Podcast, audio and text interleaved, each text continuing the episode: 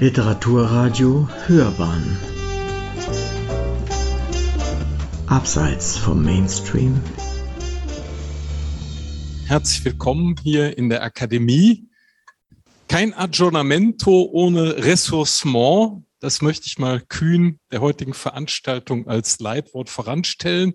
Denn alle drei Bücher haben Überschneidungen, wie Sie hoffentlich nach der Präsentation und Diskussion dann äh, merken werden schweigen, um neu die Antennen auszufahren für das Wort, auf das es dann eine Antwort zu geben gilt, die ein Gesicht erhält, die eine gewisse Herzensfrömmigkeit, Herzenskultur hervorbringt, aber gleichzeitig auch eine Hinwendung zu dem, was wir gerne vergessen und verdrängen, nämlich dem Schmerz, den Rissen, den Brüchen, den vielfältigen Passionsgeschichten, die allerdings nicht in der Wucht der Negativität quasi belastend niederdrücken, sondern dann zumindest auch, ja, ein Durchbruch zur österlichen Dimension der Wirklichkeit äh, riskieren. Äh, insofern, das haben wir vorhin im Vorgespräch, im plaudernden Vorgeplänkel schon äh, quasi konstatiert, gibt es also äh, Motive, die sich durch alle drei Bücher stehen. Und es wurde schon gesagt, dass es sich um ein Terzett handelt. Wenn ich die musikalische Metaphorik prädulierend aufnehmen darf, dann ist es tatsächlich so, dass diese Motive, die ich jetzt gerade äh, flux angedeutet habe, auf unterschiedliche Weise äh, durchkomponiert werden. Ja, und die Reihenfolge ist von Achim Bude schon genannt worden. Insofern darf ich Frau Schawan bitten, gleich mit dem Auftakt zu starten. Andrea Riccardi, Herz wiederfinden. Ja, herzlichen Dank und einen schönen guten Abend. Ich beginne mit der Vorstellung dieses Buches, in dem ich zwei Zitate lese, die ganz viel über das Buch insgesamt aussagen und darüber, worum es geht. Das erste Zitat, das Hören auf das Wort Gottes öffnet Herz und Augen für die Liebe und für die Armen. Zweites Zitat. Der Mangel an Herz und spiritueller Tiefe hat über die Jahre zu einem Niedergang der Liebe, einer Verweltlichung der Verhaltensweisen und im Zuge einer Institutionalisierung der Liebe zu einem Verlust an prophetischer Kraft geführt. Letzteres Zitat ist fast so etwas wie eine Kurzfassung der Lage weiter Teile der Christenheit. Ich sage nicht der Christenheit, weil vieles von dem, was wir erleben, noch nicht alles ist. Andrea Riccardi hat mit diesem Buch einen wie ich finde, inspirierenden Impuls für Wege zur geistlichen Erneuerung geschrieben. Es geht also nicht um die Kirche, es geht nicht um das Christentum im Allgemeinen oder irgendwie abstrakt. Es geht um uns.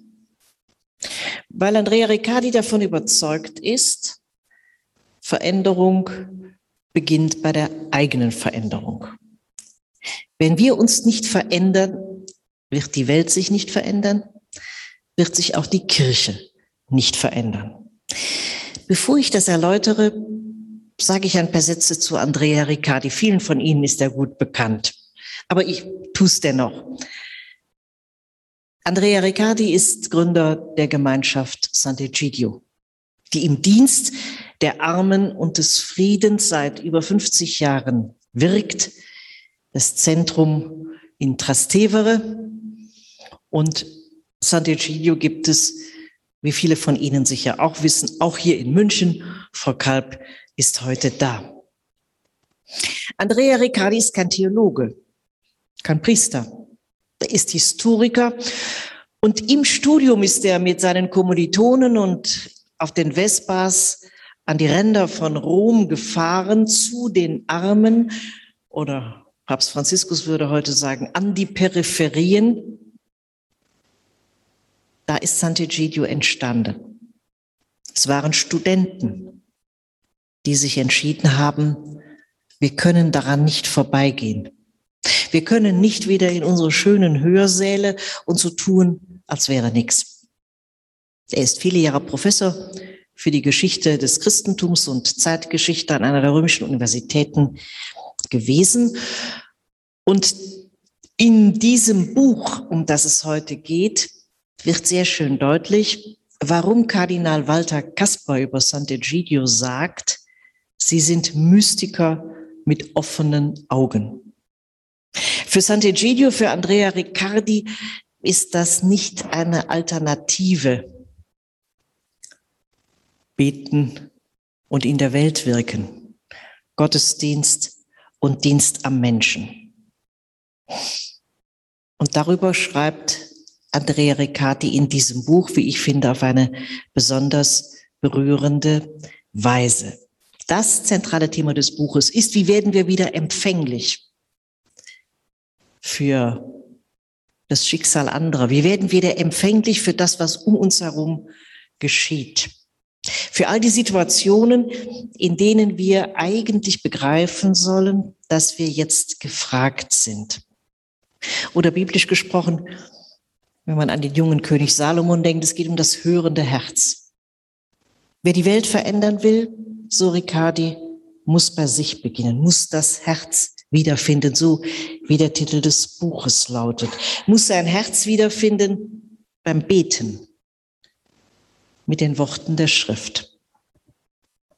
Riccardi schreibt natürlich, das gehört dazu, wer über Beten spricht, spricht auch über das Schweigen Gottes wie schwer uns das ist, wie viele Fragen uns das aufwirft. Und er erklärt, dieses Schweigen Gottes ist nahezu so etwas wie ein Schutz vor Überforderung. Aber Gott ist es, der den Dialog mit uns beginnt. Und er beginnt den Dialog mit uns mit den Worten der Schrift. Die große Antwort Gottes auf unsere Fragen, auch unsere Fragen nach dem Schweigen, ist das Wort. Und sein Schweigen ist letztlich die Botschaft an uns. Er lässt sich nicht vereinnahmen. Er lässt sich vor allem nicht banalisieren. Eine der großen Versuchungen, in denen wir immer wieder stecken. Gott gibt mehr, als sich zu erkennen. Er gibt sein Wort. Und dieses Wort, so Riccardi, erweckt das Herz zum Leben, zu neuem Leben. Das erinnert sehr schön, und es wird im Buch auch beschrieben, an die Situation der Jünger auf dem Weg nach Emmaus und die dann abendliche Feststellung, brannte nicht unser Herz, als er mit uns geredet hat. Im Buch gibt es ein schönes Kapitel über die orientalische ikonografische Tradition mit dem Hinweis, und ich finde, es ist ein ganz schöner ökumenischer Hinweis auch, der Westen kann viel lernen von der Inbrunst des Betens, der Anbetung der Ikonen im Osten. Wer über Beten spricht, spricht nicht nur über unsere Weise, die Christenheit hat eine große Vielfalt an Gebetskultur und die Anbetung vor der Ikone gehört dazu. Und er erinnert an die Tradition der Kirchenväter und an den schönen, ganz kurzen, klaren und für unsere Tage heute auch interessanten Satz, Theologe ist, wer betet. Daraus kann man eine wunderbare Diskussion unter Theologen und Theologinnen entwickeln lassen. Ja, für Andrea Riccardi ist die Bibel die Bibliothek unseres Glaubens, das große Angebot Gottes zum Dialog. Die Möglichkeit, ein Leben neu, unser Leben neu auszurichten an der Bibel also eine große Reserve an Hoffnung und Kraft zur Veränderung.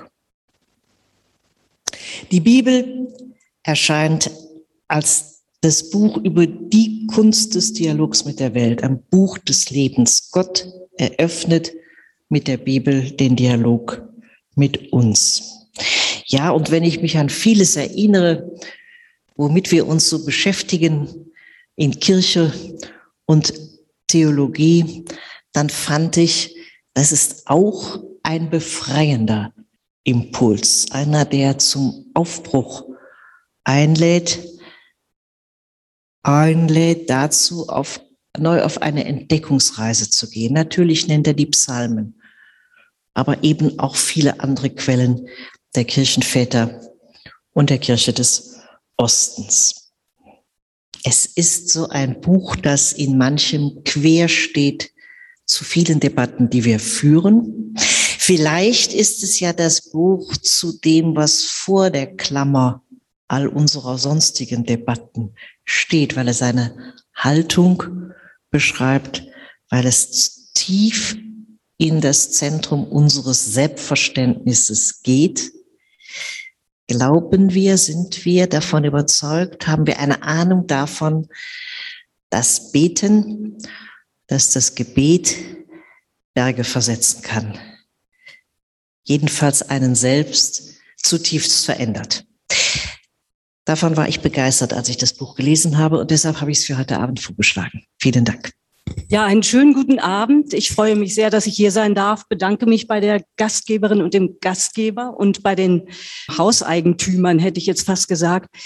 Ich war noch nie hier und finde es wunderbar und habe mit großer Freude und mit Interesse die Bücher gelesen, die mir aufgetragen wurden und auch das Herz wiederfinden und möchte eine kleine Anmerkung machen, weil Sie natürlich vollkommen zu Recht das Herz hier in den Mittelpunkt stellen oder das Herz wieder aufzuwecken. Ich möchte aber doch darauf hinweisen, dass das Buch im Original gar nicht so heißt. Und äh, das ist übrigens ein typischer, äh, hätte ich fast gesagt, ein typisches deutsches Verlagsverhalten. Die Titel werden meistens aus fremden Sprachen etwas gefühliger übersetzt. Und Herz verkauft sich gut. Im Italienischen heißt dieses Buch, glaube ich, das Gebet. Ähm, Jetzt muss ich selber mal noch mal gucken hier. Ja, das Gebet, das Wort, das Gesicht. Wunderbarer, schlichter Titel, ganz in dem Sinn, wie Frau Schawan es beschrieben hat. Andererseits stimmt das mit dem Herzen wieder wunderbar, weil ich glaube, dass Sie als Theologen oder Theologinnen wissen es besser.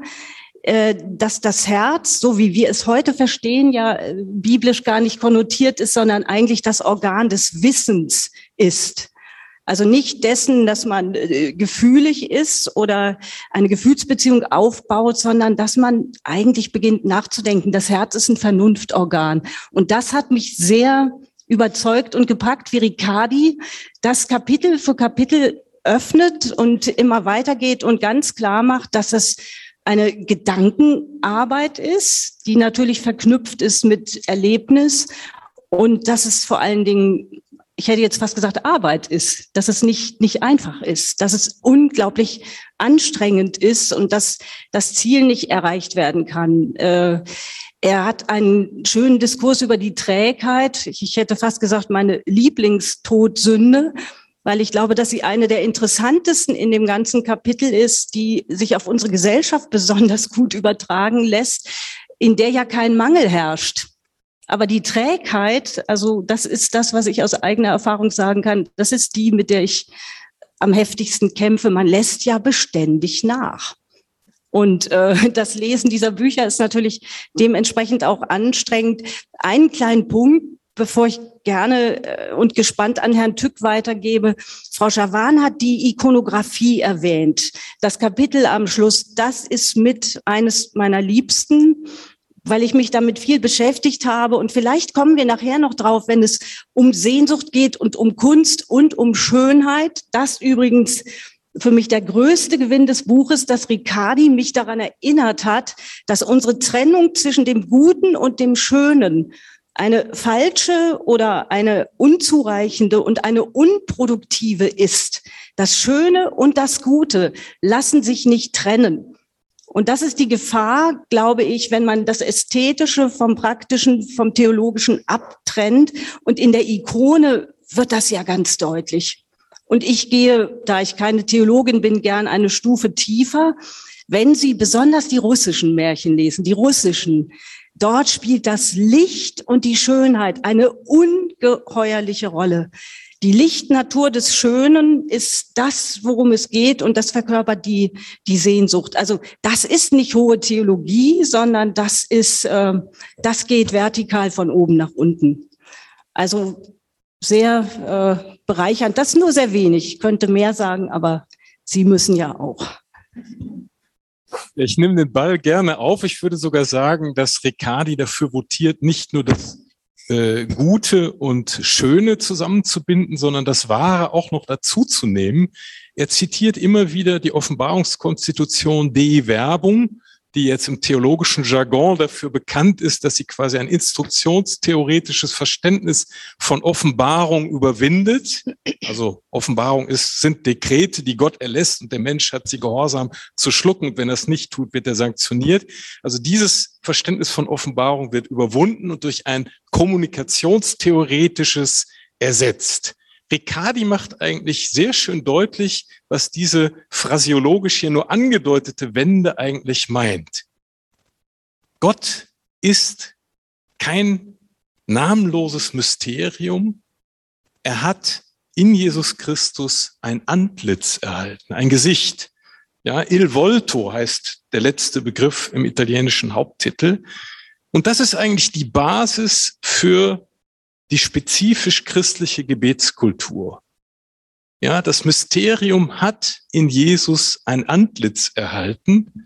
Und wenn wir uns darauf einlassen und dieses Antlitz in der Ikone betrachten, dann werden wir durch die Betrachtung selbst in einen Veränderungsprozess hineingenommen, der performativen Charakter, der Gestalt, dass unser inneres Antlitz dem was es sieht, gleich wird. Das heißt, also die Ikonentheologie also kommt ja aus der Kirchenväter-Epoche. Da haben wir nicht die moderne Ausdifferenzierung von Ästhetik und Ethik ähm, und Epistemologie, sondern das ist alles zusammen. Die Wahrheit Gottes hat in Jesus Christus Gestalt angenommen, ein Gesicht erhalten. Sie ist letztlich schön, auch wenn quasi der Gekreuzigte hässlich ist, aber das zeigt er auch sehr schön, unter Anlehnung an das vierte Gottesknechtslied, dass eben hier ein neuer revolutionärer Begriff von Schönheit entwickelt wird, der nämlich wahrhaftig und gerecht ist und bereit ist, die Wahrheit durchzustehen und die Gerechtigkeit zu bewähren bis in die Passion hinein. Und also wer das quasi im Herzen betrachtet, der wird durch die Betrachtung selbst zu einem anderen neuen Menschen, der muss sein Gesicht nicht mehr äh, telegen äh, aufhübschen. Äh, der kann auch in einem faltigen, äh, von den Spuren des Lebens durchzogenen Gesicht die innere Ikone eines Mitmenschen sehen lernen. Und wir leben gerade in, ja, aufgrund von Corona in, in einer Maskensituation. Wir sind jetzt dankbar, dass wir auch in so einer Veranstaltung seit langem mal wieder unsere Gesichter zeigen können. Also dazu gibt's auch phänomenologisch sehr wache äh, Beschreibungen in diesem Buch. Und deswegen bin ich auch sehr dankbar.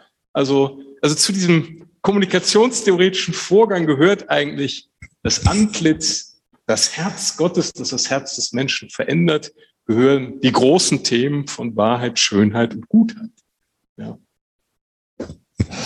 Ja, ich äh, mache es nochmal mit einem Zitat aus genau diesem letzten Kapitel. Vor der Ikone zu beten, sich auf sie hin zu orientieren, hilft zu verstehen, dass nicht nur das Nützliche, das Richtige, das wahre, wichtige Aspekte im Leben der Christen sind, auch das Schöne ist wesentlich. Und wer jemals in Rom gelebt hat, der hat die Kraft der Veränderung durch die Schönheit äh, wirklich erleben können. Und es ist ja an vielen Stellen so, wenn so viel diskutiert wird, wie es wieder zu einer Veränderung in unseren Breitengraden kommen kann, dann glaube ich, ist das ein ganz zentraler Hinweis die Sprache der Schönheit, die Sprachen von Kunst und Musik und Literatur für die Menschen empfänglich sind, wo ganz viel drinsteckt von der Sehnsucht, die letztlich zur Gottesfrage führt.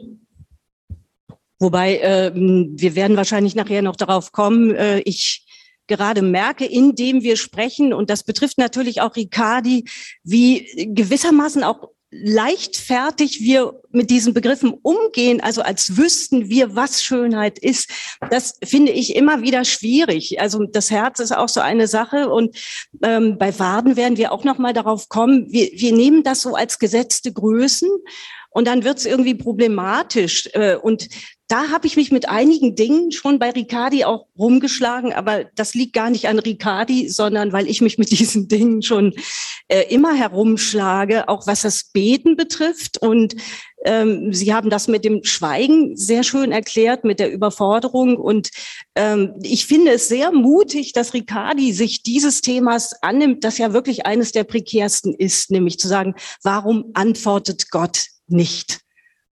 Was ist da eigentlich los? Und äh, er gibt sich redlich Mühe. Schauen Sie sich's an und lesen Sie es, aber er kann dieses Problem natürlich nicht lösen, weil es sich gar nicht lösen lässt, sondern nur im Tun zu lösen ist. Und das ist natürlich auch keine Gebrauchsanweisung fürs richtige Beten, aber ähm, das finde ich eben interessant an der Lektüre, dass man oder dass ich beim Lesen natürlich an meine Grenzen stoße. Es ist so vieles schön gesagt und so schwer getan. Das ist natürlich richtig. Andererseits verweist Riccardi natürlich auf das Kreuz, wenn es um das Schweigen Gottes geht. Und gleichzeitig ähm, wirbt er eigentlich dafür, trotz der Erfahrungen, der, der bleiernen Erfahrungen der Abwesenheit Gottes immer wieder zurückzukommen auf sein Wort. Und sein Wort ist ja letztlich eine Bibliothek von Büchern, in denen die gesamte Grammatik menschlicher Grunderfahrungen ausbuchstabiert wird. Und das finde ich eigentlich stark. Die heiligen Schriften nicht kennen, heißt Christus nicht kennen, zitiert er Hieronymus. Und er legt eigentlich selbst offen, was es bedeutet, in diese Erinnerungs-, Gebets-, Meditationskultur äh, einzutreten. Und die verlangt uns tatsächlich einiges ab. Das ist nicht leicht dahergesagt. Wir alle sind in Funktionsabläufen eingebunden. Es bedeutet etwas zu sagen, ich setze Gegenzeiten der Stille, Gegenzeiten des Gebets. Ich setze mich dem Antlitz Christi, also in einer Ikone etwa aus und macht das regelmäßig, selbst dann, wenn es scheinbar nichts bringt. Riccardi wirbt dafür und sagt, es bringt schon etwas, vielleicht nicht im Sinne unserer funktionalistischen Diktate, aber doch im Sinne eines zutiefst christlichen Lebensstils, der eben, wie Frau Schawan das einleitend sehr schön gesagt hat, neu aufmerksam macht für die Armen, für die Probleme an den Peripherien, für die Gesichter der sonst oft Übersehenen. Es ist eine Schule der Aufmerksamkeit. Ja, während Sie das sagen, fällt mir dazu gerade im Blick auf die letzten Wochen und Monate ein, dass wir ja auf der einen Seite wirklich äh, äh, schreckliche Bilder gesehen haben in diesem Sommer. Brennende Wälder, also das Wälder in Finnland brennen, habe ich in meinem Leben bislang noch nicht mitbekommen. Mm, die Bilder der Flut, die Bilder geflüchteter Menschen, die Bilder jetzt aus Afghanistan. Und wenn es um die Flut ging und das, was in Deutschland ist, dann gibt es eine große Solidarität, keine Frage. Aber ansonsten geht das so ein bisschen ein in die sich rasch abwechselnden Empörungswellen. Und das, was Riccardi beschreibt, ist ein, ist ein etwas total anderes, gleichsam das Gegenteil von Empörung. Die Empörung schwillt ganz schnell an und ganz schnell wieder ab. Und dann kommt das nächste Thema. Die Aufmerksamkeit, von der Riccardi spricht, die Öffnung, von der Riccardi spricht, ist das, was wir eigentlich in, im Deutschen in die, in den Satz, es geht uns zu Herzen. Und das ist mehr als Empörung das, das trifft dann schon auch. Und es beschäftigt. Und es kann schlaflose Nächte äh, bedeuten. Und das finde ich eigentlich, ja, das ist das, was ich vielleicht mit befreiend fand, weil die Empörungswellen geben einem ja nur noch auf den Keks, weil man genau weiß, da gibt es ja eine große Aufregung und dann ist es wieder vorbei und kein Mensch interessiert sich dann wirklich für das, was er gesehen hat. Das ist eine andere Art von Aufmerksamkeit, die er hier beschreibt, von Anteilnahme. Ja, und vielleicht ein bisschen anekdotisch gesagt, ich bin ja eine rheinische Katholikin.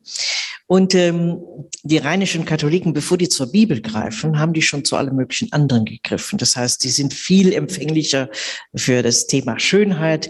Zu meiner Kindheit war gleichsam der Höhepunkt eines Kirchenjahres äh, die Fronleichnamsprozession. Also er schreibt es ja, glaube ich, ganz auch am Anfang, dass ja äh, speziell im Katholizismus die Bibel nicht die erste Wahl oft gewesen ist oder erst beginnt in einer Phase dann wirklich der tieferen Reflexion. Und äh, auch das finde ich nahezu eine Provokation, ähm, zu sagen, man kann nicht erst sich mit allem möglichen anderen beschäftigen, sondern dieses sich einlassen auf das Wort ist nicht, Sie haben es angesprochen, ganz klar, nicht die Antwort auf all eure Verzweiflung äh, beim Beten und all dieses, un, ja, diese Überforderung, die da sichtbar wird, aber es ist ein Ansatzpunkt, ähm, zu sehen, was, was geschieht und was verändert sich und welche Verkrustungen alle werden aufge, sozusagen springen auf, wenn man sich auf dieses Wort einlässt. Ähm, ja, äh, mir fällt da ein Satz, ich glaube, es ist eine Überschrift eines Kapitels, äh, das verbindet, was Sie sagen mit dem, was Herr Tück eben sagte in Bezug auf die Auseinandersetzung mit dem Text, das Wort wächst. Und das hat mich ähm, beschäftigt. Das fand ich sehr markant. Äh, das bedeutet nicht nur, er sagt dann an einer Stelle, man denkt doch, der Text ist ja da die Bibel ist ja da, dass die vermehrt sich ja nicht sozusagen, aber durch die Beschäftigung wächst das Wort und es verändert sich auch. Und das bedeutet, es findet de facto eine Kommunikation statt. Also es ist nicht so, dass ich sage, aha, hier ist die Bibel, da muss ich mal wieder reingucken, sondern durch den Umgang wird es größer, es wächst an Potenzial und ja, dieser Titel oder diese Überschrift ist mir hängen geblieben, nur um an das anzuschließen. Genau, das Wort wächst, Gregor der Große. Das heißt, in der Geschichte der Lese- und Interpretationsgemeinschaft Kirche wird ein Resonanzraum nach und nach entwickelt, der quasi die Heilige Schrift äh, ja immer neu, immer anders, auch jeweils von historischen Kontexten abhängig, anders liest und ja, die Polyphonie reichert sich immer weiter. Äh, damit lassen wir es, äh, ohne mit Andrea Riccardi zum Abschluss gekommen zu sein, äh, hier mal stehen und gehen über zum zweiten Buch von Simone Weil, Schwerkraft und Gnade. Ein Titel, der nicht von ihr selbst stammt, aber Frau Hoppe wird das jetzt näher erläutern. Sie haben das Wort. Ja, im Grunde ist die Brücke gebaut zu diesem zweiten, ähm, aber doch gänzlich anderen Buch. Und trotzdem würde ich sagen, das Wort wächst. Wir haben es hier mit einer wortbesessenen Autorin, glaube ich, zu tun. Und vor allen Dingen, hier ist der Begriff gefallen, die Schule der Aufmerksamkeit. Und wenn es in diesem Buch von Simone Weil ähm, mit dem Titel, zu dem ich gleich noch etwas sage, einen Punkt geht, um den sich immer wieder alles dreht, dann ist es die Aufmerksamkeit. Ein zweiter Punkt, um eine Brücke zu schlagen, ähm, was auch auf Riccardi zutrifft, ist eine unabdingbare Nichttrennung zwischen dem Umgang mit dem Wort und dem wirklichen Leben und den politischen Herausforderungen, die damit verbunden sind. Natürlich in ganz anderer Weise. Und damit ähm, bin ich bei der Person, ich weiß nicht, inwieweit sie Ihnen bekannt ist und werde ähm, einige Worte zu Simone Weil sagen. Simone Weil wurde 1909 geboren in Paris als Kind jüdischer Eltern. Sie studierte Philosophie und Physik. Sie hat als Lehrerin gearbeitet. Wenn man sich mit ihr beschäftigt, stößt man immer wieder auf ein, eine Trias an Begriffen, nämlich man sagt immer, Simone Weil war Philosophin, sie war Aktivistin und Mystikerin. Das klingt dann immer ein wenig so, als seien das die Stationen gewesen, die sie in ihrem Leben durchlaufen hat. Also erst hat sie studiert, hat unterrichtet, dann ähm, war sie Aktivistin, sie war hochpolitisch, äh, sie war genossenschaftlich engagiert, sie hat lange Zeit in Fabriken gearbeitet, um aus der Erfahrung heraus das Los der Arbeiterschaft zu teilen ähm, und hat sich dann anderweitig entwickelt. Ich würde aber doch sagen, dass diese drei Begriffe, nämlich Philosophin, Aktivistin und Mystikerin, eine Einheit bilden und dass man nicht sagen kann, sie hat den Aktivismus zugunsten des Mystizismus überwunden.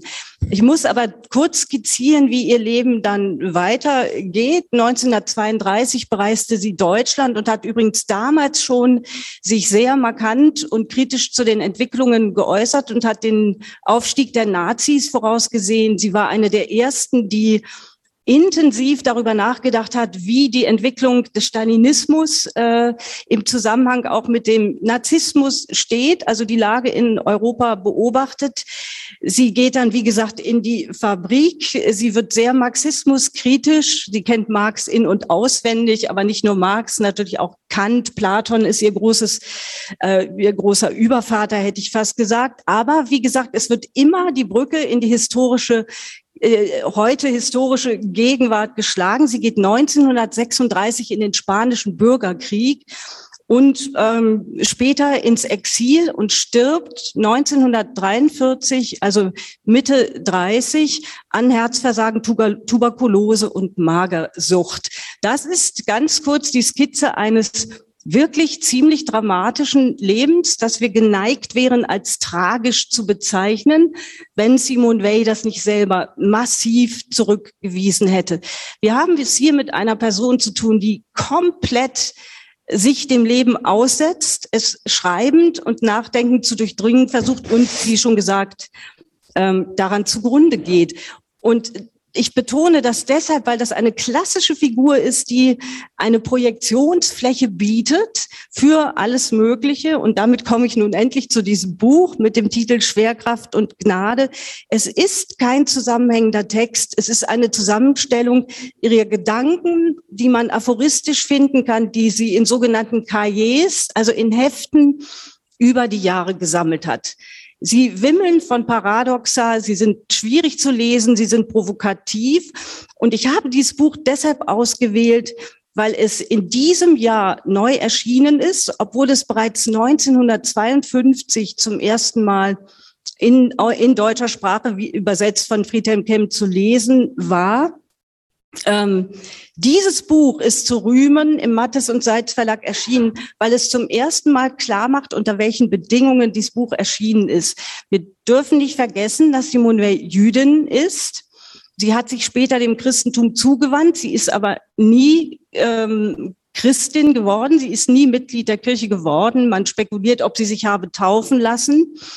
Und sie hat auf ihrer Flucht diese Aufzeichnungen einem katholischen Philosophen übergeben, den wir hier als Herausgeber sehen. Das ist eine so spannende Editionsgeschichte. Vielleicht kommen wir nachher drauf, weil sie zeigt, was geschehen kann, wenn ein dezidiert christlicher Editor in diesem Falle anfängt, die Aufzeichnungen zu sortieren. Der Titel Schwerkraft und Gnade, Herr Tück hat es erwähnt, ist nicht von Simone Weil, sondern der ist von Gustave Thibon, eben jenem Philosophen, der die Cahiers herausgab. Und er hat ihre Hefte, ich würde jetzt fast provokativ sagen, ein bisschen nach Gusto so angeordnet, dass sie den Schwerpunkten nach seinen Interessen folgen. Das muss man wissen, wenn man das Buch liest. Das können Sie erfahren, wenn Sie das Nachwort und die editorische Notiz in diesem Buch lesen. Alles dies muss gewusst werden, aber hindert nicht daran, dass wir es mit einer hochkarätigen Autorin zu tun haben und Gustave Thibon natürlich dankbar sind, dass er uns diesen Reichtum an Gedanken schenkt. Zum Inhalt der ist eigentlich zusammengefasst in dem Titel Schwerkraft und Gnade. Sie sehen, dass wir es mit einer Autorin zu tun haben, die zwischen Physik und Metaphysik nicht trennt. Die Schwerkraft ist die Bindung des Menschen ans Diesseits, ans Hiesige, an die Widrigkeiten, an das Leiden, an den Schmerz. Die Gnade ist Geschenk. Die Gnade können wir nicht erwerben. Wir können das versuchen, wir können uns anstrengen, aber diese Form der Leichtigkeit ist uns als Menschenwesen eigentlich nicht gegeben. Und von dieser Art Drama handelt das Buch. Ich erlaube mir, damit Sie eine ganz kleine Vorstellung von dem Ton haben, es wie Annette Schawan zu tun und eine winzige Passage vorzulesen. Man setzt Energie in sich frei. Aber sie gerät unaufhörlich in neue Verhaftung. Wie gelangt man dahin, sie gänzlich zu befreien? Man muss begehren, dass dies in uns geschehe. Dies wirklich begehren, es bloß begehren, nicht versuchen, es zu vollbringen. Denn jeder Versuch in diese Richtung ist eitel und wird teuer bezahlt. Bei einem schlechten Werk muss alles, was ich ich nenne, sich ganz passiv verhalten. Von mir wird nichts gefordert als die Aufmerksamkeit. Eine so völlige Aufmerksamkeit, dass das Ich verschwindet. Allem, was ich, was ich ich nennt, das Licht der Aufmerksamkeit entziehen und es auf das Unvorstellbare richten. Sie sehen, dass Sie es hier mit einer höchst anspruchsvollen und übrigens auch einer sehr jungen Frau zu tun haben. Man darf das nicht vergessen. Ähm, und zum guten Schluss, ich habe schon viel zu viel geredet, möchte ich einen Autor zitieren, der Ihnen vermutlich allen bekannt ist und ähm, Frau Schawan besonders, nämlich ein typisch rheinischer Katholik, das ist Heinrich Böll. Und Heinrich Böll, äh, um auf den Boden zurückzukommen, hat sich sehr an Simone Weil abgearbeitet. Und das wird Sie vielleicht trösten, denn ich habe mich auch ähm, schwer getan. Und ähm, Heinrich Böll sagt Folgendes. Die Autorin liegt mir auf der Seele wie eine Prophetin.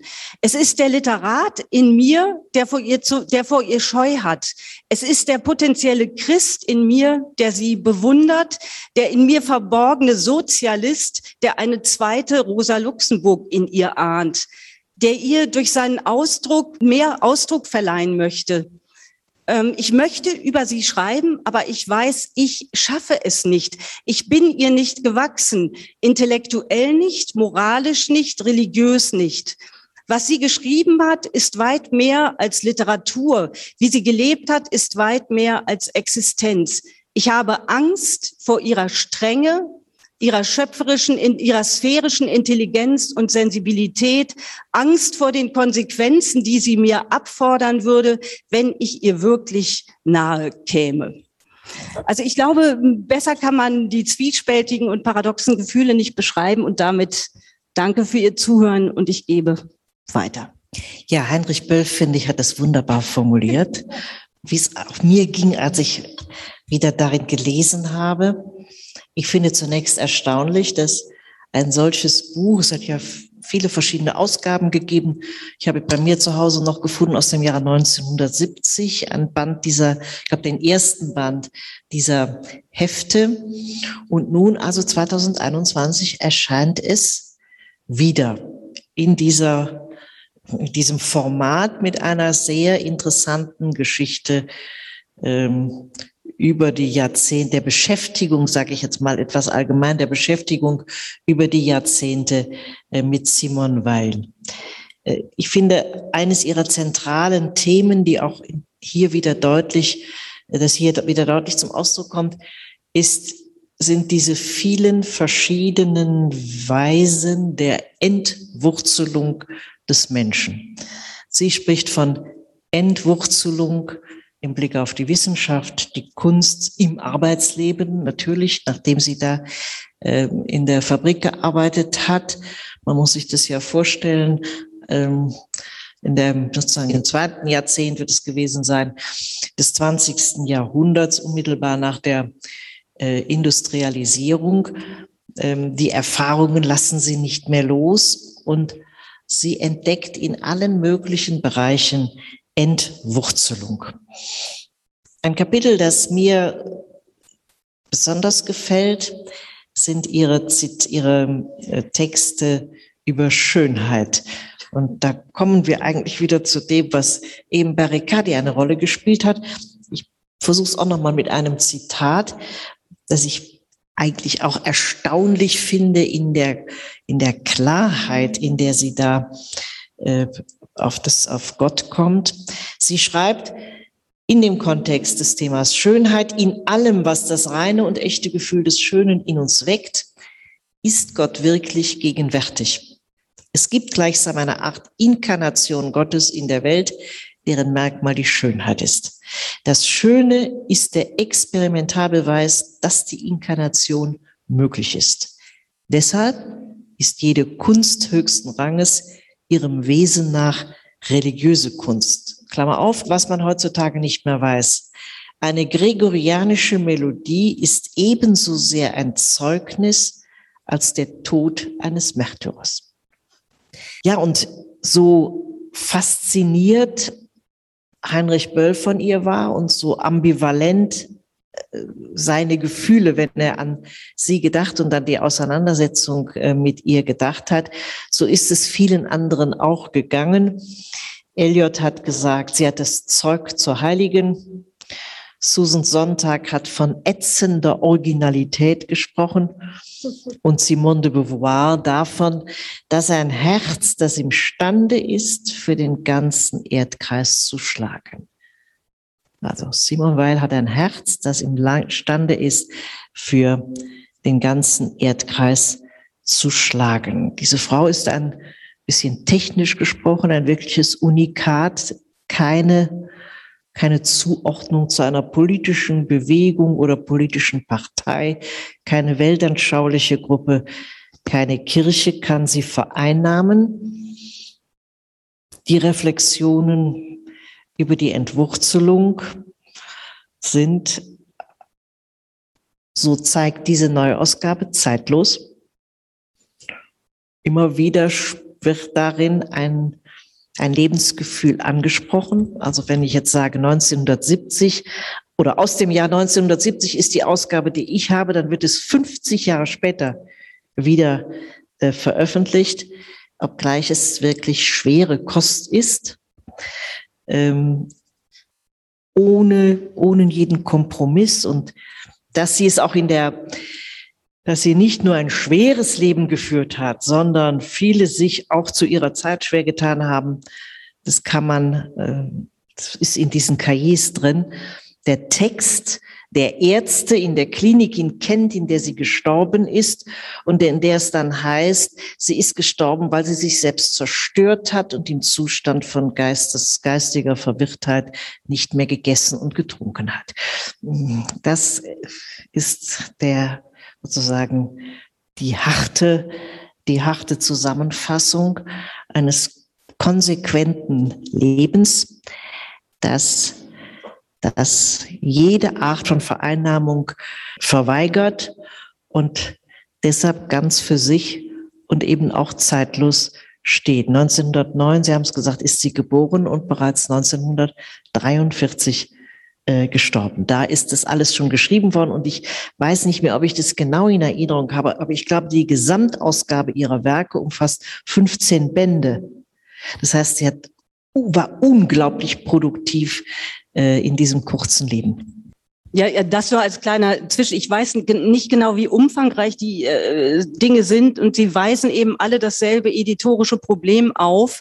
Sie haben gesagt, sie ließ sich nicht vereinnahmen, aber sie ist eben eine Figur, die gerne vereinnahmt wird. Also die dazu geradezu einlädt durch diese Radikalität ähm, von der man vielleicht bei aller Schrecklichkeit dann ein Stück abhaben möchte. Und äh, es ist sehr beliebig mit diesen Einzelschriften verfahren worden, die Aufsätze aus ihrer Fabrikzeit etc.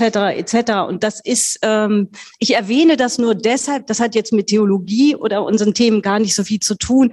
Es ist höchstes Misstrauen geboten bei dem, wie uns und von wem uns Texte präsentiert werden, weil es immer um Versuche der Einhegung geht, wie hier im Nachwort gesagt wird. Ja, wir nehmen uns halt gerne das, was uns passt, aber das nur am Rand.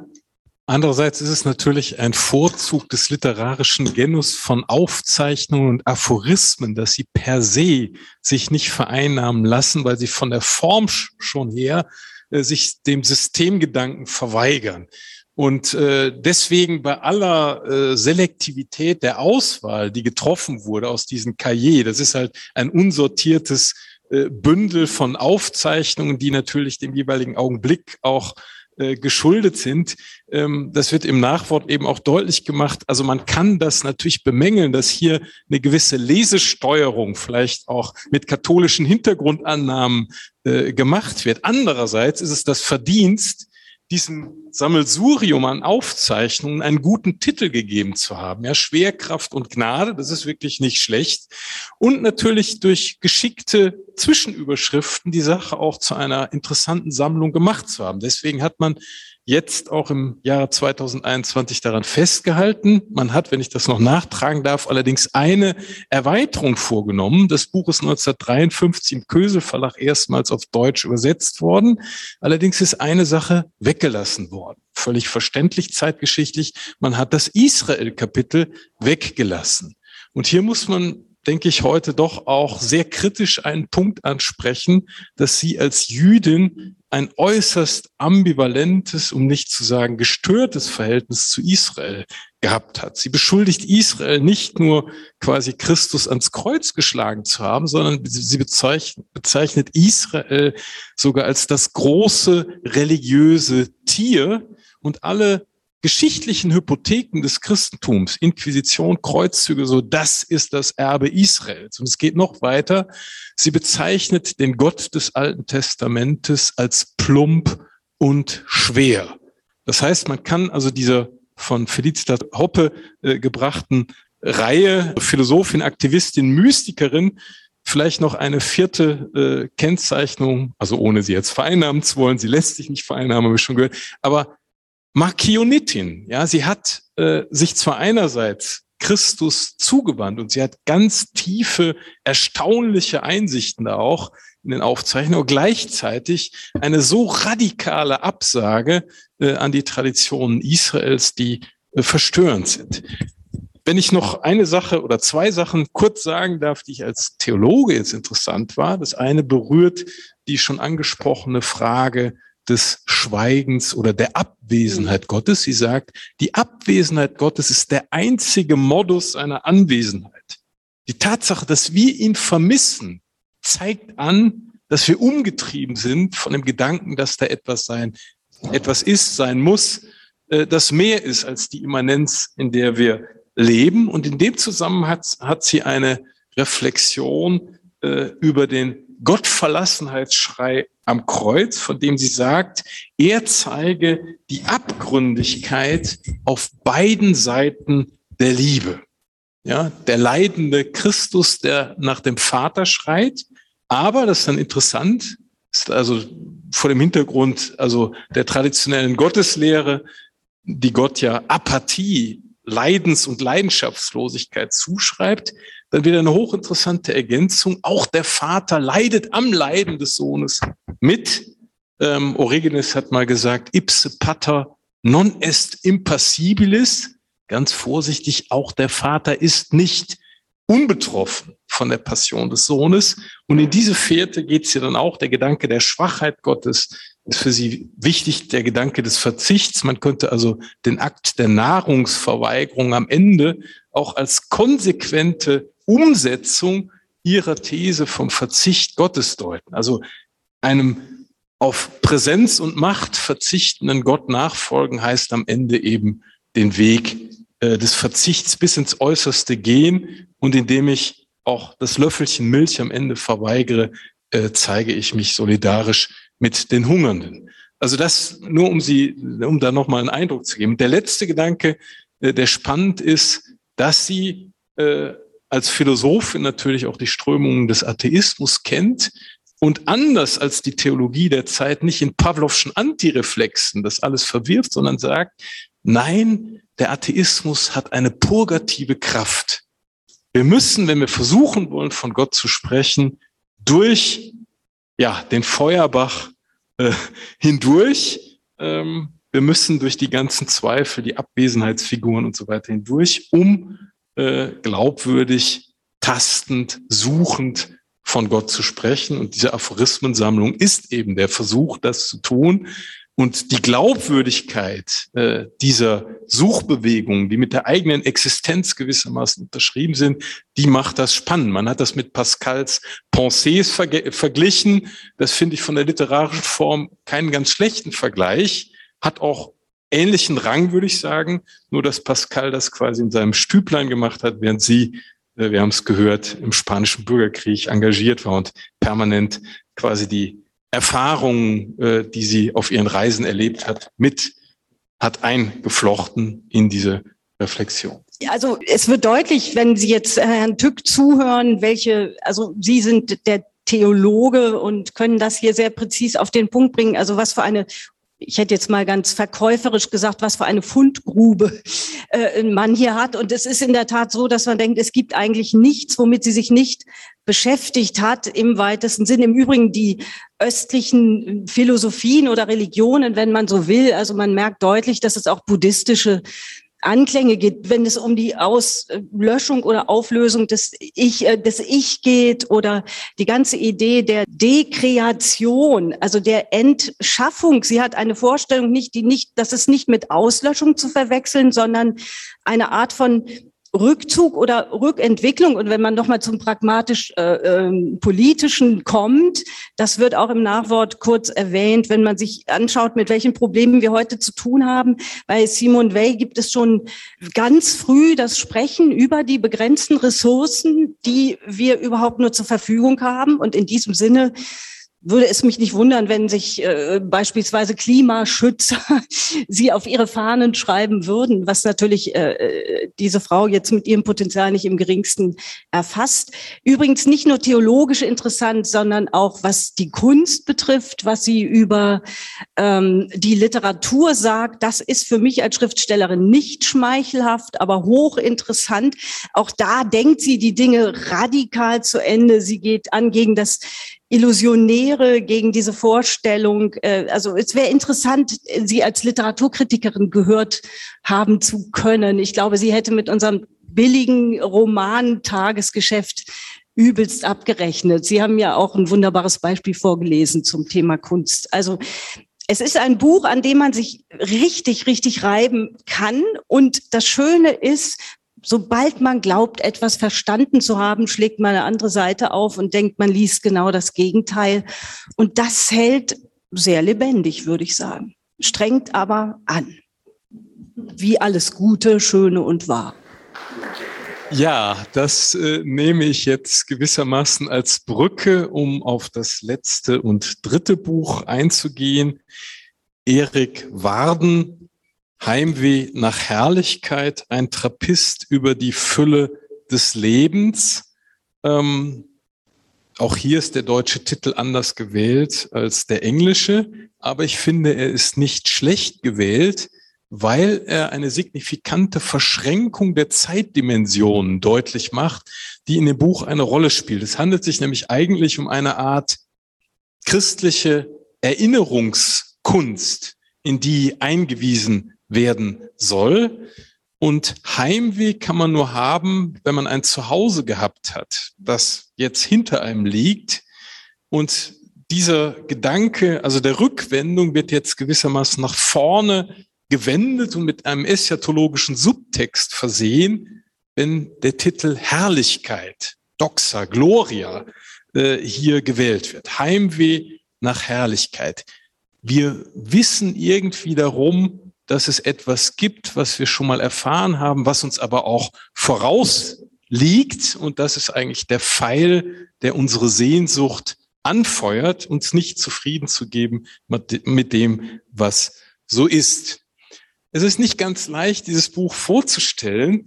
Ähm, ich möchte es so versuchen, dass ich Ihnen zunächst deutlich mache, wie Warden, der Trappist ist, der inzwischen Bischof von Trondheim ist, äh, überhaupt dazu gekommen ist, ein solches Buch über christliche Erinnerungskultur zu schreiben. Er, sitzt, er, er setzt in der Einleitung etwas biografisch an und er beginnt mit einem Tischgespräch zu Hause. Sein Vater erzählt, wie er einen Landwirt bei sommerlicher Hitze mit bloßem Oberkörper arbeitend gesehen hat und in den Körper waren tiefe Narben eingezeichnet.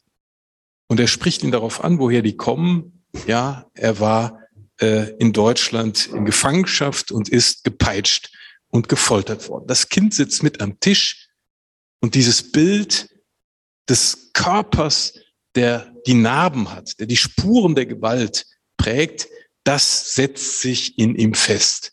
Und es beginnt die Frage, kann man so etwas wie einen Sinn dieser Narben eruieren. Es geht weiter. Es entwickelt sich ein unbändiger Lesehunger beim jungen Erik Waden, der dazu führt, dass er mit dem mit den Erinnerungen eines deportierten Juden aus Norwegen konfrontiert wird, dessen Namen er auch nennt. Das scheint mir signifikant. Namen sind Verdichtungen von Biografien. Hermann Sachnowitz ist dieser überlebende Jude gewesen, mit dessen Autobiografie sich der junge Erik Waden beschäftigt. Und hier stößt er hinter die Oberflächlichkeit des Alltagslebens durch auf eine tiefen Dimension, die er mit Schmerz, ja, mit dem Leiden, das es in der Welt gibt, verbindet. Und es kommt in ihm erstmal zu einem Gefühl der Mitverantwortung auf und ein verstecktes Mitleiden, eine Art Kompassion mit den vielen Leidenden und Opfern der Geschichte. Und er sucht nach Hilfen, um mit dieser, ja, Negativitätserfahrung, die sich ihm eingebrannt ist, zu Rande zu kommen. Äh, und er liest und liest weiter und äh, er entdeckt Kafka, er entdeckt andere Literatur und vor allem stößt er auf die Literatur der Zeugen, die etwas erinnern, was gerne verdrängt und vergessen wird. Elie Wiesel, Primo Levi, Etty Hillesum, er nennt eine ganze Reihe von Namen. Und er merkt, erwachsen werden heißt eigentlich ins Antlitz des Todes zu schauen, heißt die Passionsgeschichten des 20. Jahrhunderts zu registrieren und nicht beiseite zu schieben. Und er ist Agnostiker, der zwar getauft ist, der aber irgendwie meint, überlegen zu sein äh, im Blick auf die, ja, abgestampften Phrasen, die er von Predigern und Theologen, Theologinnen hört. Äh, und er macht dann eine besondere Erfahrung, die jetzt wieder in den Bereich der Ästhetik übergeht. Er hört Maler. Die Zerrissenheit und Gebrochenheit, von der Adorno gesprochen hat. Aber er hört die zweite Sinfonie, die Auferstehungssinfonie, aus der sich aus einem Tohu Wabohu an Figuren etwas herauskristallisiert. Eine Sinfonie, in der eben auch Psalmtexte verarbeitet werden, die die österliche Dimension der Wirklichkeit durchklingen lassen. Und das haut ihn um. Also nicht die Pastoral, nicht die Predigt, nicht die Theologie, Maler, führt zu einer Art Konversion. Und vor allem ein Vers, der heißt, also der bei Maler auch vertont ist, du warst nicht umsonst geboren, hast nicht umsonst gelebt, gelitten. Dieses doppelte nicht umsonst ist quasi der Kontrapunkt zur scheinbaren Sinnlosigkeit und Abgründigkeit der vielfältigen Passionsgeschichten des 20. Jahrhunderts. Und das ist eigentlich die Grundspannung, die das ganze Buch durchhält. Einerseits diesen Leidens- und Verwundbarkeitserfahrungen in der Erinnerung die Treue halten zu wollen, andererseits sich aber von dieser Wucht der Negativität nicht ins Denken des Absurden, ins Denken des Nihilismus treiben zu lassen, sondern auch dieser, ich sage jetzt mal, malerschen Konversionserfahrung die Treue zu halten. Und äh, das nimmt dann Gestalt dadurch an, dass er die Bibel liest, dass er in den Psalmen äh, Dinge liest, ja, auch die Finsternis ist für dich nicht finster. Nur das zitiere ich mal.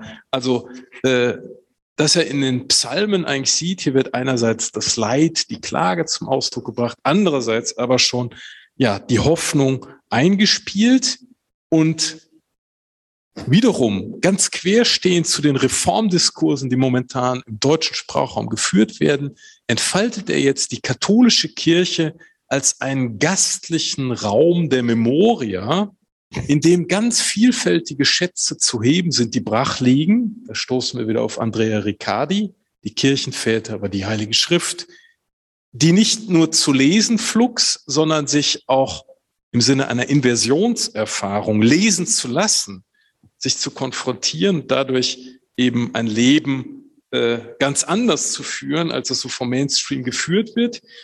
Und das führt bei ihm dann biografisch dazu, dass er ins Kloster eintritt, Trappist wird ähm, und eben ja die klösterliche Existenz als eine Erinnerungsexistenz pflegt, die äh, ja in diesem Buch dann äh, ihren Niederschlag findet.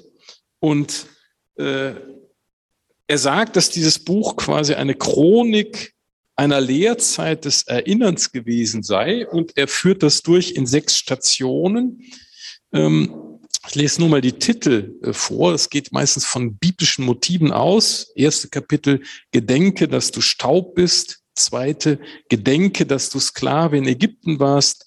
Drittes, denkt an Lots Frau. Viertes, das Eucharistie-theologische Kapitel, tut dies zu meinem Gedächtnis, wo die verwandelten Gaben zu einer Gabe der Verwandlung des Lebens werden und wo er im Sinne der Einleitung ein hocheindrückliches Zeugnis einspielt, nämlich das Zeugnis einer Frau, die auch in der französischen Resistance tätig war, äh, die äh, mitbekommen hat, wie also Folterexperimente an Häftlingen durchexerziert wurden und die auch den Arzt, der das zu verantworten hatte, äh, gekannt hat und die selber eben auch Opfer dieser Experimente wurde und die dann in späten Jahren tatsächlich bereit war, diesen Arzt zu empfangen und ihm das zu gewähren, was nach menschlichen Maßstäben eigentlich unmöglich ist, äh, nämlich das Unvergebbare, sein Verhalten in dieser Zeit des Dritten Reiches zu vergeben. Das gehört überhaupt zum Signum dieses Buches, dass quasi Texte aus der Liturgie, aus der Heiligen Schrift konfiguriert werden mit Zeugnissen, die man teilweise nicht kennt, zum ersten Mal hört, und so entsteht ein Motivgeflecht in dieser katholisch geprägten Memorialkultur, die Wohlbekanntes ganz neu zum Ausdruck bringt. Und deswegen ist dieses Buch, also man merkt, es ist auch aus jahrelanger, äh, aus jahrelangem Schweigen, aus jahrelanger Erinnerungsarbeit eben hervorgegangen. Ähm, es geht weiter. Der Beistand wird euch an alles erinnern. Also die pneumatologische Dimension der Erinnerungsvorgänge. Und dann hüte dich davor, den Herrn zu vergessen. Ein Kapitel, wo es dann um die Memoria Dei geht, wo der Titel Heimweh nach Herrlichkeit der Gestalt weiter entfaltet wird, als deutlich wird, bevor wir uns an etwas erinnern, bevor wir uns quasi daran erinnern, dass es eine über die Immanenz hinausgehende Größe gibt, die uns irgendwie zusagt, es ist nicht umsonst. Und um nochmal um noch auf Maler zurückzukommen, wird hier die Inversion eingespielt, dass es ein Gedenken Gottes gibt, das unseren Gedenken vorausliegt und indem wir vergessliche Menschen immer wieder zurückkommen daran zu denken, dass da einer ist, der an uns denkt und nur weil er an uns denkt, ist alles, was wir erleben, nicht sinnlos, nicht umsonst, sondern hat einen Fluchtpunkt im Eschaton, die Herrlichkeit, die Glorie.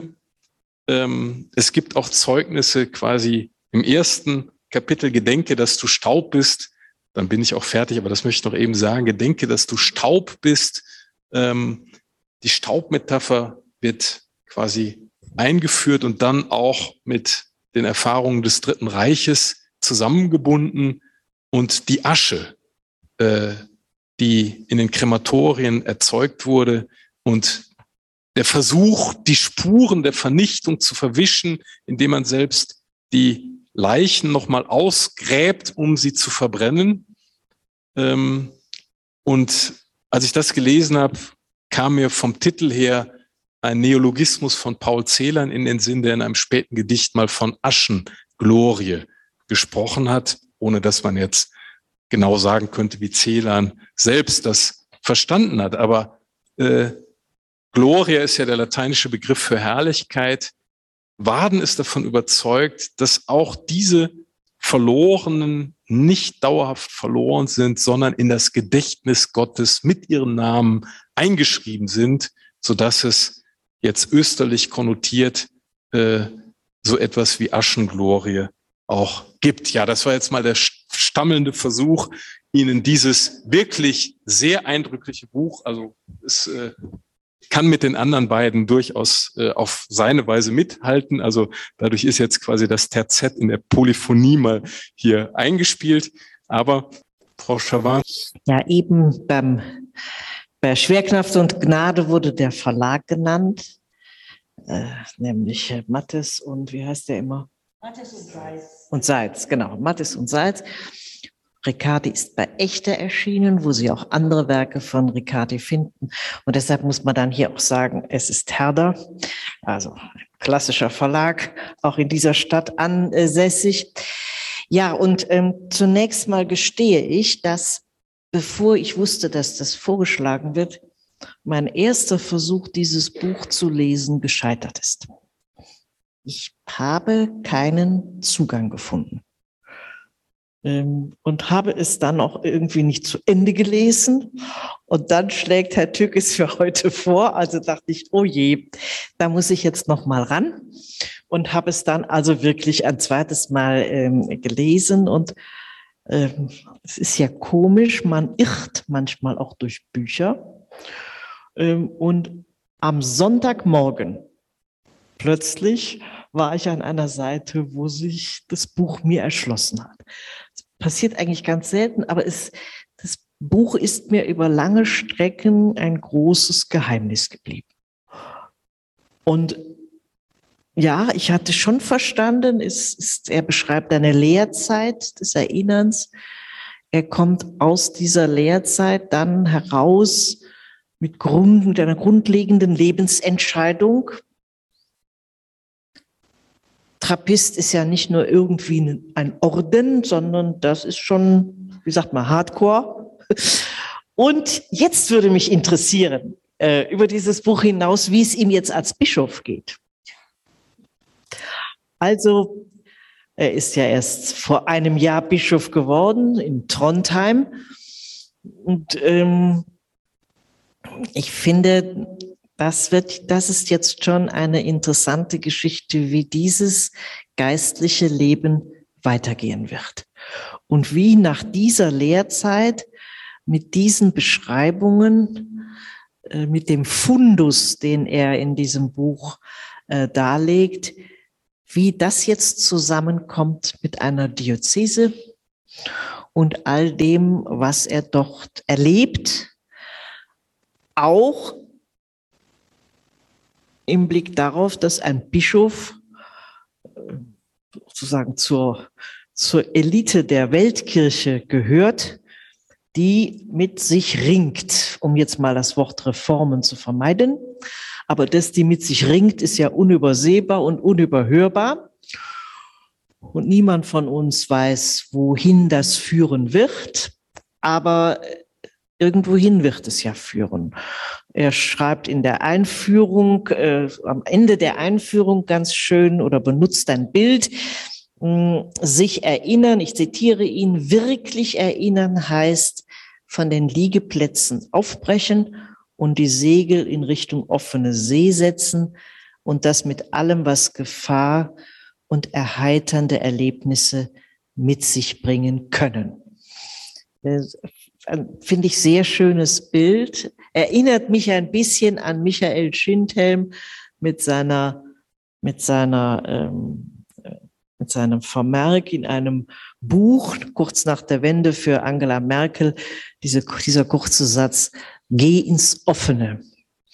Und ähm, sowohl das Bild, das äh, Erik Waden benutzt, als auch dieses Geh ins Offene, finde ich ein, eine schöne Ermutigung, ja, für dieses Ringen der Christen ja nicht nur im deutschsprachigen Raum, sondern in vielen Regionen der Welt.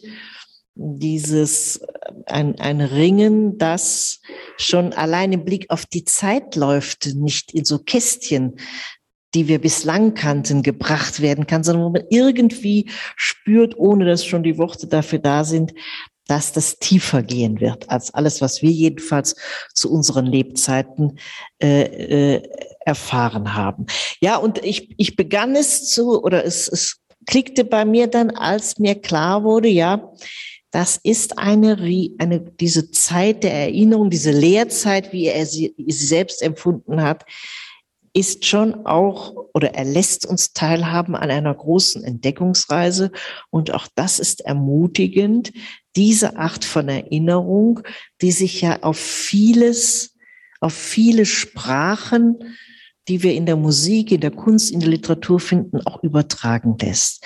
Also nicht sozusagen immer nur im eigenen Saft und in dem wohlbekannten und tradierten, sondern ja, entdecken, ich nenne es jetzt mal, was wir auch Fremdprophetie nennen können, was sich nicht auf Anhieb erschließt, aber wenn es dann soweit ist, etwas oder sich Horizonte auftun, äh, ganz Neues sichtbar wird, das bei diesem Aufbruch äh, eine große Hilfe sein kann. Ja, und ähm, vielleicht ist das ja so, dass solche Entdeckungsreisen und solche Art von Erinnerung notwendig ist, um zu verstehen, worauf sich die Sehnsucht von Menschen richtet. Und das kommt ja ganz am Ende auch vor, dass er sagte, wir sind müde ob der Worte, wir mögen die Dogmen nicht mehr. Es geht jetzt immer stärker um die Frage der Sehnsucht und worauf sich die Sehnsucht von Menschen bezieht. Und er hat eben viele Beispiele genannt, ähm, es ist auch in, ich habe dann gedacht, jetzt bin ich total gespannt auf die Präsentation äh, von Herrn Tück.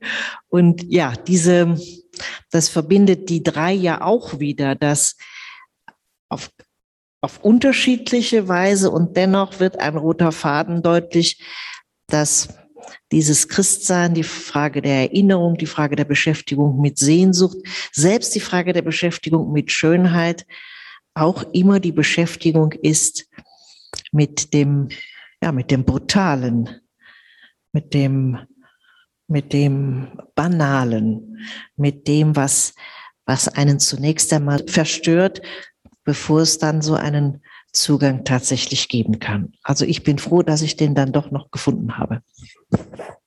Ja, ich finde es interessant, ähm, die unterschiedlichen Sichtweisen von Ihnen beiden, die sich dann aber auch in der Wahl des Buches spiegeln. Also man merkt dann, warum das jeweilige Buch gewählt wurde. Sie haben gerade erwähnt, man wüsste gerne, wie er jetzt als Bischof, das werden wir dann vielleicht in Band zwei erfahren.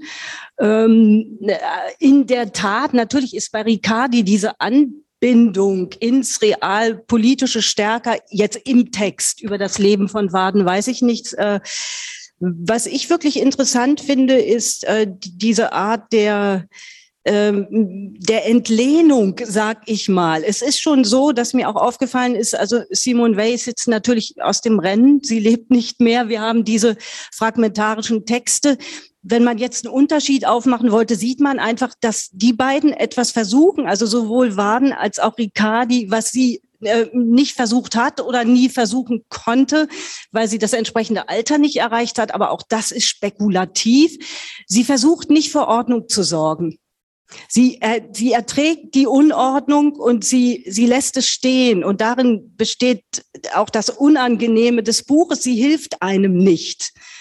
Ähm, und sowohl Waden als auch Riccardi versuchen für Ordnung zu sorgen. Und äh, das spürt man beim Lesen dieser Bücher. Das ist keine Kritik an den Texten, aber das ist ein ganz anderes Gestaltungsmerkmal und der Wunsch, wirklich äh, am Ende zu einem quasi Ergebnis zu kommen. Und das finde ich sehr, sehr interessant. Und die tun es auf sehr unterschiedliche Weise und Waden, ähm, wie gesagt, bedient sich, sage ich jetzt mal, sehr stark aus der Literatur. Sie haben auch die Musik erwähnt und es ist interessant natürlich, äh, wenn ich mich als Nicht-Theologin, aber Schriftstellerin in die Waagschale werfe, interessieren mich natürlich besonders die Passagen.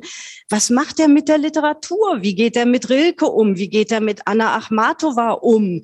Es gibt dieses sehr markante äh, Bild, äh, nicht Bild, Kapitel, äh, Denk an Loths Frau wo er dann ein Gedicht von Achmatova zitiert. Da war ich dann doch verblüfft. Das würde ich gänzlich anders interpretieren aber die Zeit und der Ort sind nicht passend, um jetzt Gedichte zu interpretieren.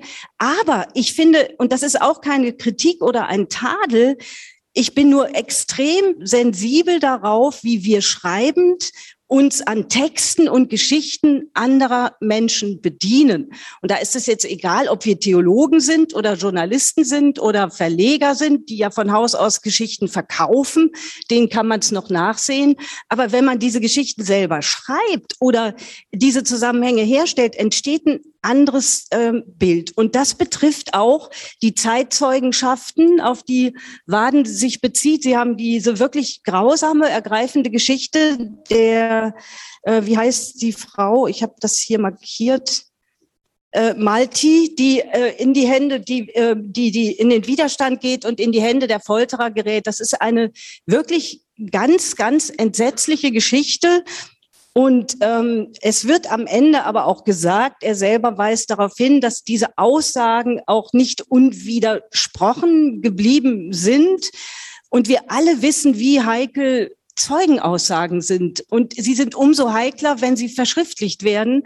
Und wenn ich sie in einen Zusammenhang eigener Sinngebung stelle, sage ich mal, dann ähm, bewege ich mich auch immer auf glattem auf glattem Eis. Das ist einfach so.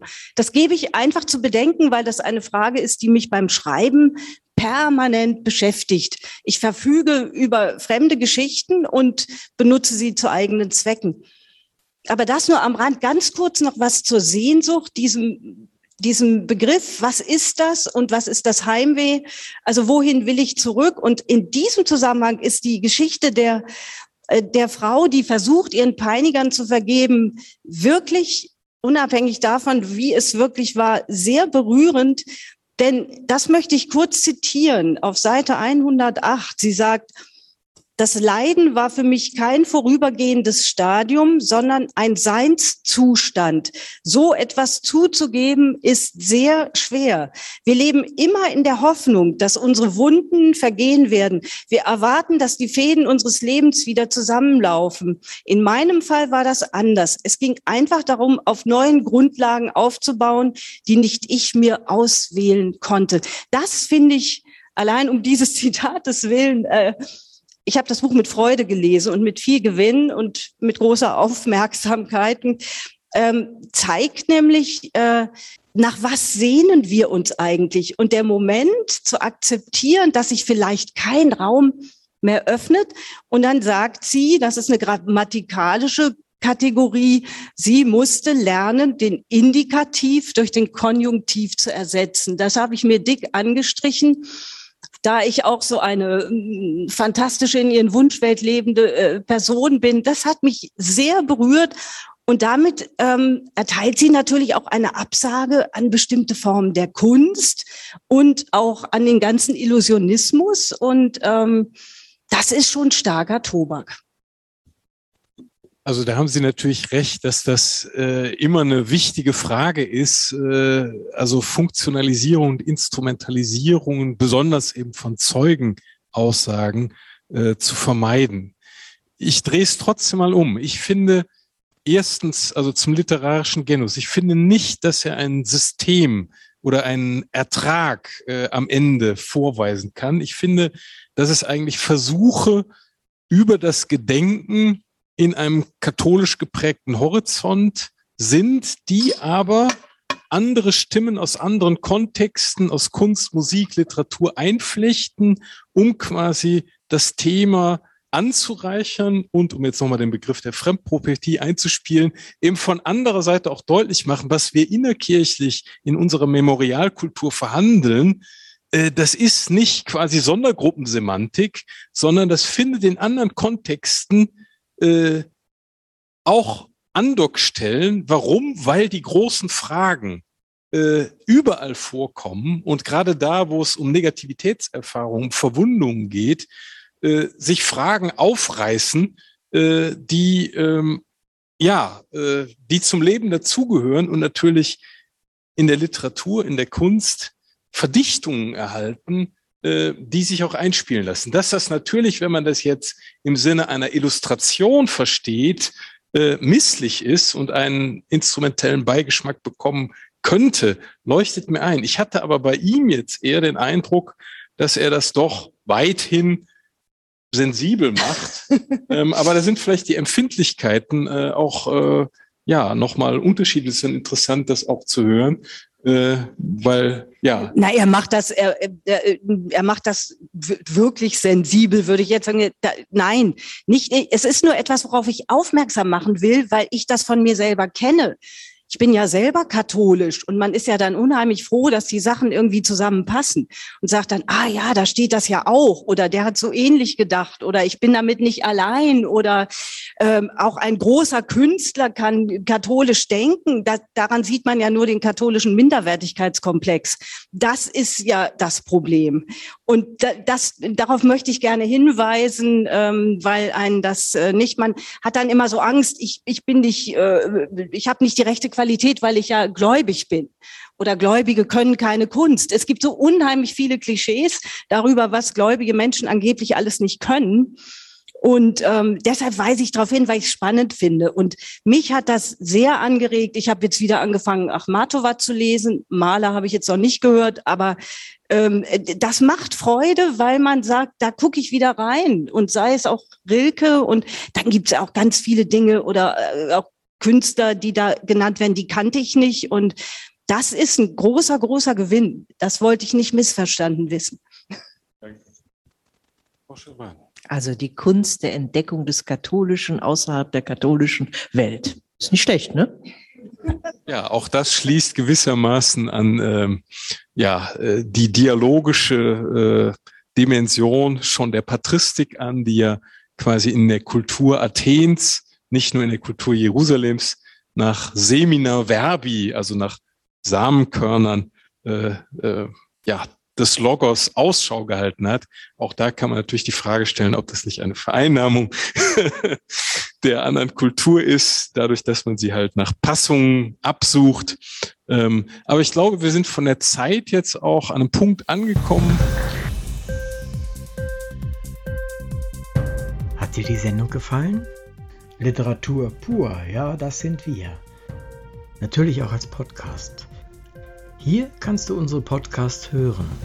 Anchor, Spotify, Apple Podcast, iTunes, Google Podcasts, radio.de und viele andere mehr.